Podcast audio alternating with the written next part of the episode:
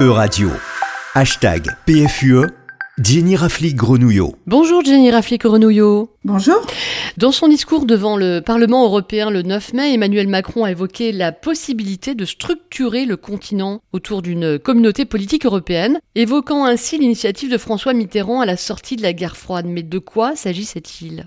Alors, le projet de François Mitterrand, auquel Emmanuel Macron a fait référence, c'était celui de Confédération européenne, qui avait été lancé le 31 décembre 1989. Alors, le contexte était vraiment très spécifique. Hein. C'était une période où l'enthousiasme le plus optimiste côtoyait l'incertitude la plus totale. Le processus de démocratisation dans les pays de l'Est s'amorçait, mais on ignorait totalement comment cette histoire allait se terminer. Et malgré la fin de la guerre froide, les deux grands continuaient d'avancer leurs pions en Europe. Fin 1989, Gorbatchev défend son projet de maison commune. De leur côté, comme le proclame James Baker à Berlin le 12 décembre, les Américains veulent préserver leur rôle en Europe et faire de l'OTAN une somme de forum politique occidental. Et dans ce contexte, le projet de confédération européenne de François Mitterrand visait à favoriser un équilibre des forces et surtout à temporiser. Il s'agissait d'une part d'offrir aux pays d'Europe orientale, sans exclure l'URSS, un cadre de coopération politique proprement européen, sans les États-Unis, et d'autre part de proposer à ces pays de l'Est une alternative, au moins transitoire, à leur entrée dans la communauté économique européenne que François Mitterrand jugeait prématurée. Cette confédération était dans un espace de dialogue hein, avant toute chose. Oui, elle était conçue comme un forum de dialogue politique pour traiter de questions concrètes, mais au niveau pan-européen. Par exemple, les échanges économiques et culturels, les réseaux de transport et de communication, l'environnement, l'énergie, la circulation des personnes, les échanges de jeunes. Elle n'aurait pas eu vocation à se substituer aux organisations préexistantes et surtout pas à la communauté économique européenne. Les douze auraient constitué un noyau actif dans cette confédération. Mitterrand avait pris soin de préciser que les questions militaires et de désarmement ne seraient surtout pas de son ressort. À, l'époque, la proposition s'adressait aux Russes et aux, anciens pays du pacte de Varsovie. Aujourd'hui, à qui s'adresse la proposition d'Emmanuel Macron? Alors, on comprendra qu'elle ne vise surtout pas la Russie de Vladimir Poutine. Elle s'adresse d'abord aux pays candidats à l'entrée dans l'Union européenne, à commencer bien sûr par l'Ukraine, mais aussi la Moldavie, la Géorgie et les États des Balkans occidentaux. Emmanuel Macron a pris soin de ne pas fixer de limites géographiques trop strictes à sa proposition. Il ne parle absolument pas de la Turquie, par exemple.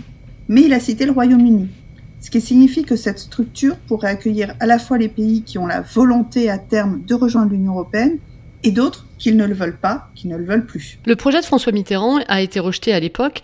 Quelles sont les chances de réussite de l'actuel projet? Alors, les réactions ont été très mitigées. Il faut souligner qu'Emmanuel Macron n'a pas lancé cette idée tout seul. Il a repris, devant le Parlement européen, une idée déjà évoquée à plusieurs reprises ces dernières semaines dans la presse par quelques politiques européens.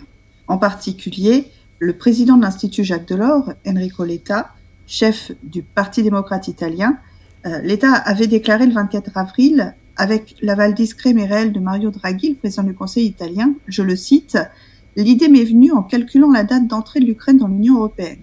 En vertu des règles actuelles, elle s'opérerait en 2036. C'est inconcevable, ajoutait-il, sachant les promesses faites depuis le début de la guerre et les attentes qu'elles ont suscitées.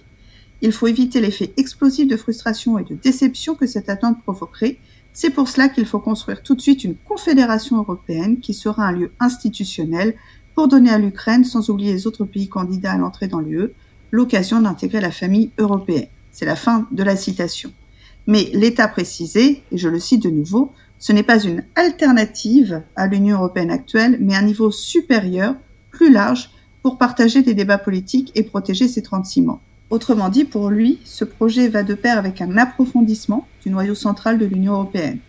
Et il évoquait, en effet, cette Union européenne plus intégrée dans les domaines de la politique étrangère, de l'asile, de l'énergie, de la défense, du social, de la santé. Hors de l'Italie, quelles ont été les réactions? Alors l'Allemagne s'est contentée d'une approbation polie, jugeant l'idée intéressante et à étudier, mais la proposition a suscité des réactions clairement défavorables en Europe centrale, nordique et baltique. Autrement dit, elle n'a pas le soutien des premiers concernés. À ces pays qui souhaitent intégrer l'Union européenne, l'initiative apparaît comme un pied comme une organisation de seconde zone. C'est dans l'Union européenne que l'Ukraine, la Moldavie, la Géorgie veulent rentrer, et pas dans une organisation parallèle. Cependant, on voit bien que derrière cette proposition se dresse un constat. L'Europe à 27 est régulièrement bloquée. Certains veulent accélérer l'intégration, quand d'autres souhaitent au contraire la freiner. Et au-delà de nouveaux partenariats ou de nouvelles entrées, ce qui se dessine derrière cette proposition, c'est surtout un projet d'Europe plurielle, à géométrie et à géographie variable. Ce n'est peut-être pas tant vers la Confédération européenne de François Mitterrand que nous nous dirigeons, que vers un retour à l'Europe des origines, celle des 12, voire des 9 ou des 6. Merci beaucoup Jenny Rafik Grenouillot, à la semaine prochaine.